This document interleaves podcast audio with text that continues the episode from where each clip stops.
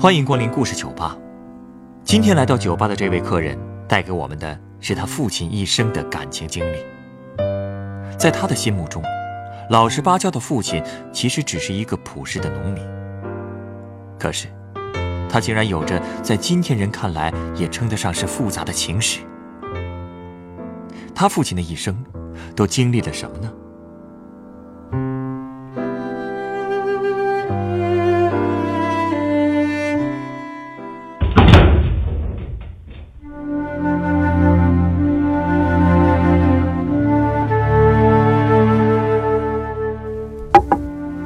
要说我爸的故事啊，那先得从我奶奶说起。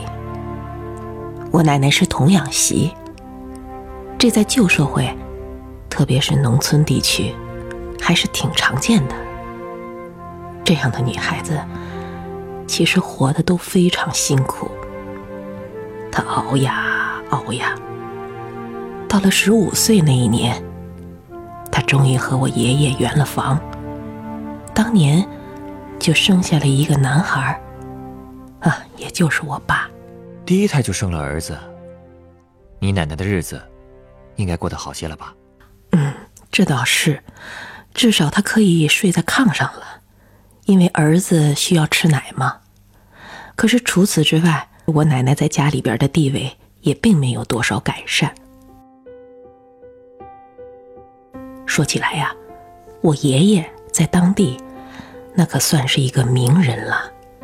年轻的时候啊，他曾经一天一夜里赶了一百六十里的路，给八路军送过鸡毛信。所以在解放以后，他就凭着这份功劳，当上了人民公社的社长。我爸作为社长家里的大公子，那自然也是三千宠爱在一身了。我爸那个年代吧。农村人结婚都是挺早的，听说在我爸十五六岁的时候，就已经有人上门来给他提亲了。我爸那时候可以说是年轻气盛、志得意满啊。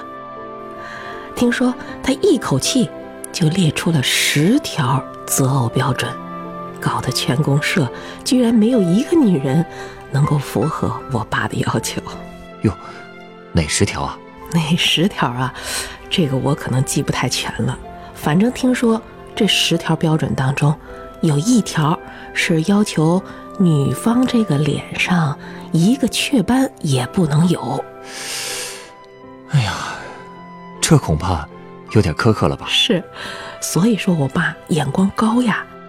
特别是这个时候啊，我爷爷又把我爸送去当兵了。这个在当时那就相当于去镀金了，而且啊，那个时候的部队以学习苏联为主。你也知道啊，苏联人这名字一般情况下都比较长，经常是什么什么司机呀、什么什么维奇呀之类的，特别难记。碰巧的是呢，我爸这个记性特别好，记这些苏联人的名字不在话下，所以非常受部队的重视。他在部队先是当上了小班长，后来还跟着上了提干的名单。这个消息一传回我们家乡，呵家伙，我爸在当地更是身价倍增啊！他那眼睛恨不得就长到头顶上去了。这么一来，去为你爸提亲的人应该更多了吧？是是，更多了。听说啊。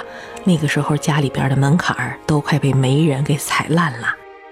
只不过，那个时候我爸已经明着搞起来了自由恋爱。哦，听说对方是公社的宣传干事，写的一手好稿子，所以经常跟我爸书信往来。有时候啊，我一想起这件事儿，我也在猜想。那个女孩真的能符合我爸提出的那十条择偶标准吗？我估计应该很难达到吧。但是情人眼里出西施，对不对？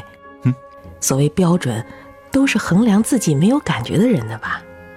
反正从后来发生的事情来看啊，这个女孩子在我爸的心中，那简直就像是女神一样了。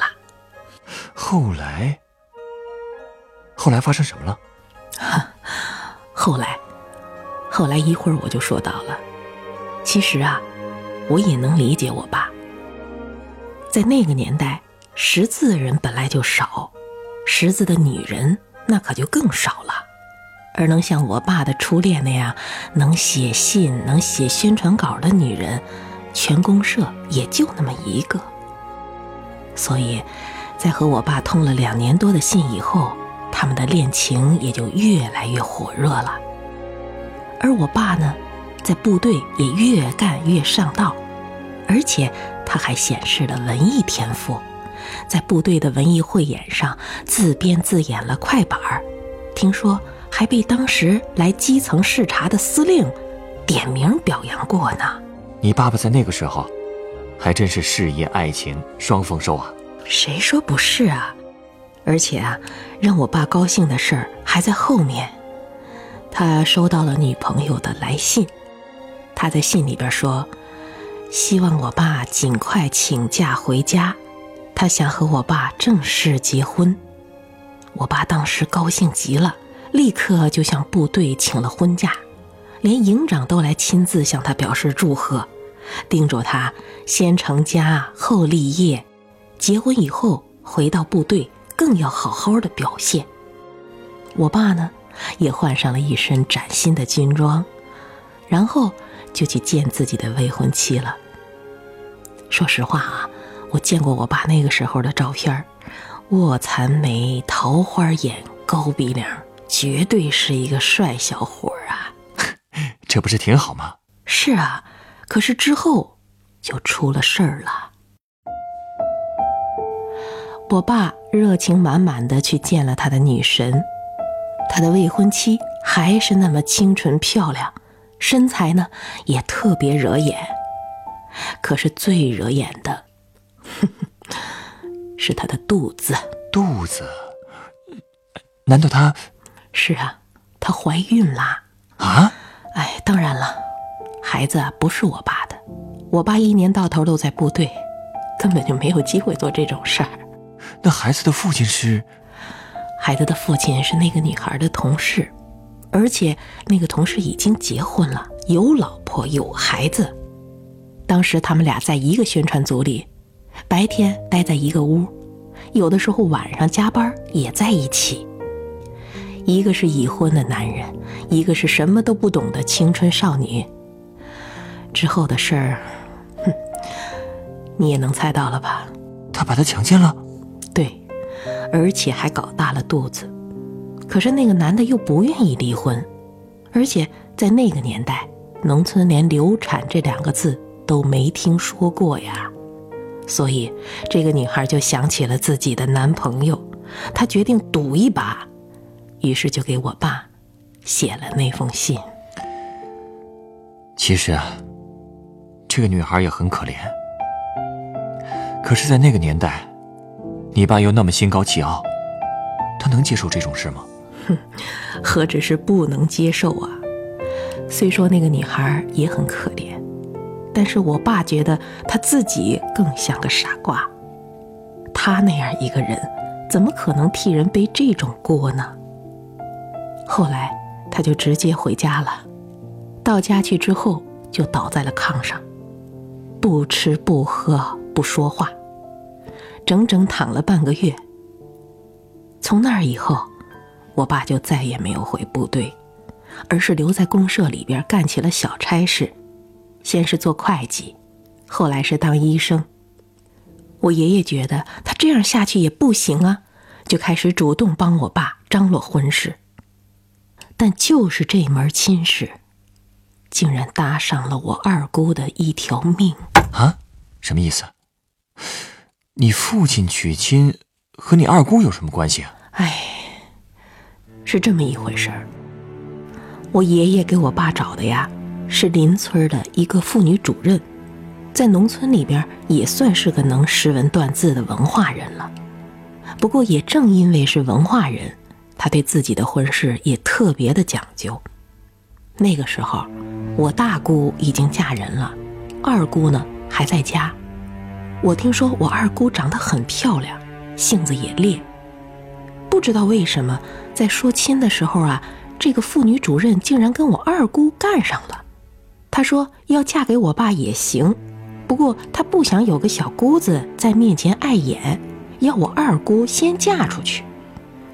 由于心疼儿子啊，我爷爷就逼着我二姑嫁人了。就这么着，明明我二姑不愿意，但是她还是被强行嫁给了一户人家。可嫁过去没多久。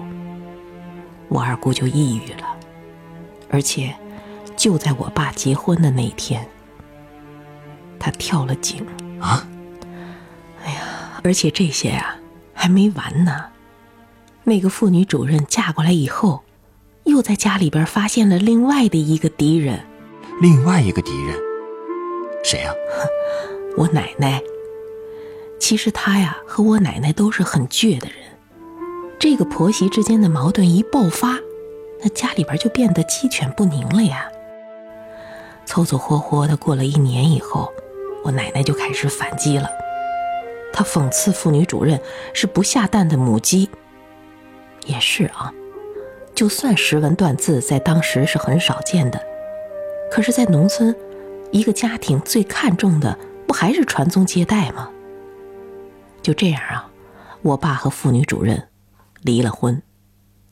其实，在这件事上，必须得承认，我奶奶当时这个眼光还是挺毒的。听说啊，这个妇女主任后来嫁到了另外一个村子里边，真的是一辈子都没有生过孩子。哎呀，说到底啊，在这事儿上，最可怜的是你二姑。没错，我二姑。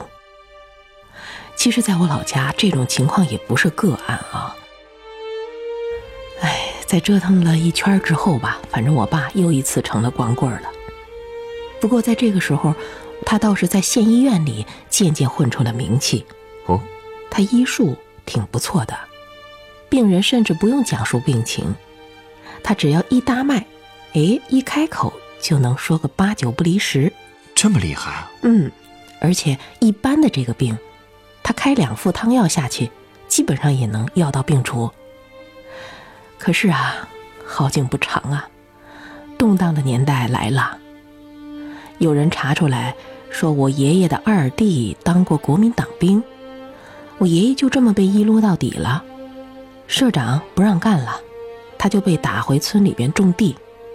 我爸当然也受到了牵连，当时就被赶出了县医院。回村子里边当起了赤脚医生。唉，唉，就这么一年年过去了，我爸的年纪是越来越大了，他的弟弟们也都一个个长大了，连二叔都偷偷摸摸的跟村子里边的一个姑娘搞起了对象，我爸呢却依然还是单身。这下子，我爷爷可不干了，在他眼里边，长子还是光棍儿。次子就想结婚，那真没见过这种规矩啊！于是我爷爷就开始四处托起了媒人，想要解决掉我爸这个老大难呢。其实啊，虽然说你父亲年纪大了，但是医生在村里应该是很受尊敬的，结婚应该不是什么难事吧？那也非常不容易，毕竟我爸那个时候都已经三十六岁了。而且我爷爷也已经不是社长了。实际上啊，他最后和我妈结婚，是换亲的。换亲，什么意思？换亲就是我妈那个时候父母双亡，家里边又穷，下面有一个弟弟，也就是我舅舅，根本讨不到老婆。于是，在我爸娶了我妈过门之后不久，就又把我三姑嫁给了我舅舅。哦。原来是这样，嗯，不过我母亲讨厌被人说是换亲，所以在我们家里头，我妈就不许我们叫三姑，一律都要改口叫舅妈。至于我爸妈嘛，结婚两年之后有了我姐姐，又过了两年之后呢，我也就出生了。其实还有一件事啊，我妈结婚的时候啊只有二十三岁，我爸在结婚之前呢。也没有告诉我妈她的真实的年龄，以至于他们生下我之后，我妈才搞明白原来我爸比她足足大了十三岁。这个，你妈妈接受不了吧？肯定是啊！猛一听说这件事儿，实在是接受不了。就为这个事儿，两个人平日里经常拌嘴，而我妈呢，更是动不动就赌气跑回娘家去了。每到这个时候，我爸就只好抱着我，再拉上我姐，一起去把我妈给请回来。有的时候，我妈赌气不回来，我爸就会要求我舅妈，也就是我三姑，跟我们一起回家。一般这种时候，我们走到半道上的时候，我妈自己就会拎个小包袱赶上来，我三姑呢就自己再回到我舅舅家里边去。嘿，你爸爸这招可真够绝的。虽说这一招一开始还挺管用的，但是等我再大一点之后，我妈还是动不动就跑回娘家去了。那你怎么办呀？她就这么把你放在家里了？嗯，那可不是吗？不过一般过不了多久。我爸就会回来了，他不是那个赤脚医生吗？我妈跑了的时候，他也只能带着我到患者家里边出诊去。大家看着他抱着我，抱个孩子，往往都会往我手里边塞点零食。可就是因为这样，村里边有同行就向上级投诉了，说我爸管人患者索要东西。其实他们这么干呀，我觉得还是一种嫉妒的心。想排挤我爸而已。就这么一来二去的，再加上我妈在家的时候不许我爸夜里边出诊，闹到最后啊，反正这个赤脚医生也干不成了。哎呀，可惜了你爸那么好的医术，他这不干医生以后，还能干什么养家呢？哎，干什么养家？我爸呀，告诉你，最后只好去山里边。采石头去了，哎呀，这也太辛苦了。谁说不是啊？可是实在没有什么别的能干的了呀。干这种工作，要用大铁锤和凿子在这个山岩上凿出孔来。那种岩石啊，特别硬，想凿出孔来有多累，咱们现在想一想都知道啊。凿好了以后，还得往里边填上炸药，之后引爆。也就是说，把整块的大石头炸成小块，然后再把这些石块都背到大货车上面去。有时候，我爸一天就要搬运将近一吨的石头啊！好家伙！哎，他就这么干了二十年，从四十二岁一直干到了六十二岁。那些大石头。最后还是压垮了他的身体。反正他病倒之后，我们找医生来看，人家医生就说了，说他的身体早已经都康了，没有办法再救了。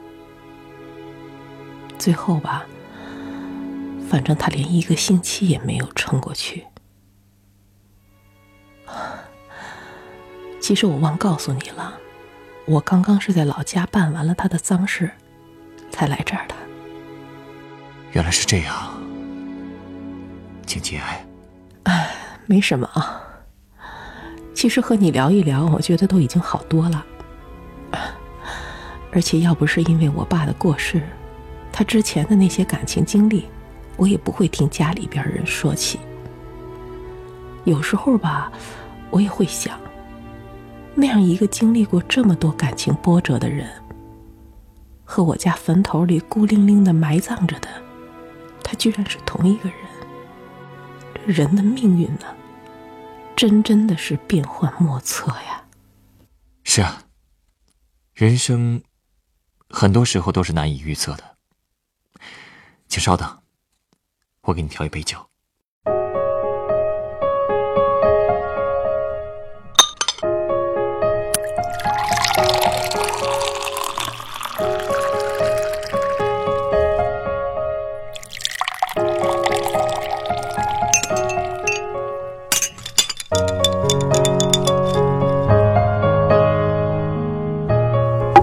这是你的鸡尾酒，哎，竟然是热的啊！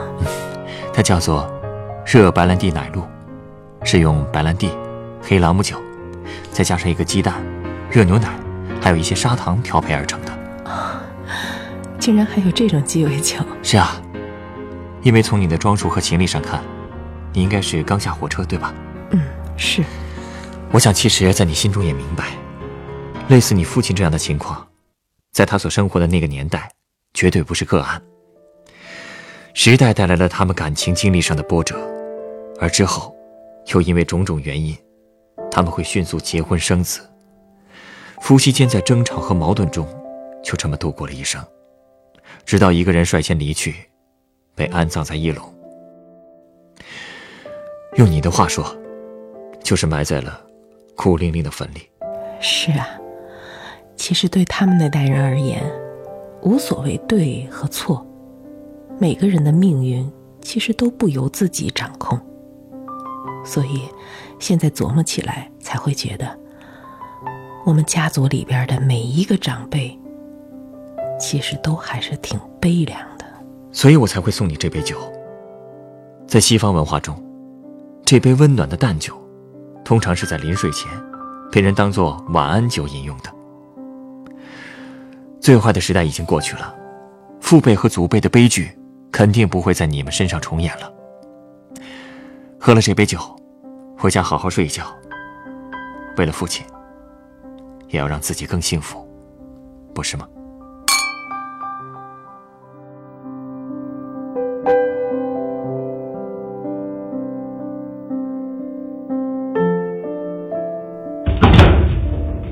本故事选自凤凰网有故事的人独家签约作品。父亲的情史，作者王玲，改编制作陈寒，演播左立、陈光。人人都有故事，欢迎搜索微信公众号“有故事的人”，写出你的故事，分享别人的故事。下一个夜晚，欢迎继续来到故事酒吧，倾听人生故事。收听最新节目，请关注北京故事广播，工作日每晚九点播出的。故事酒吧的一千零一夜。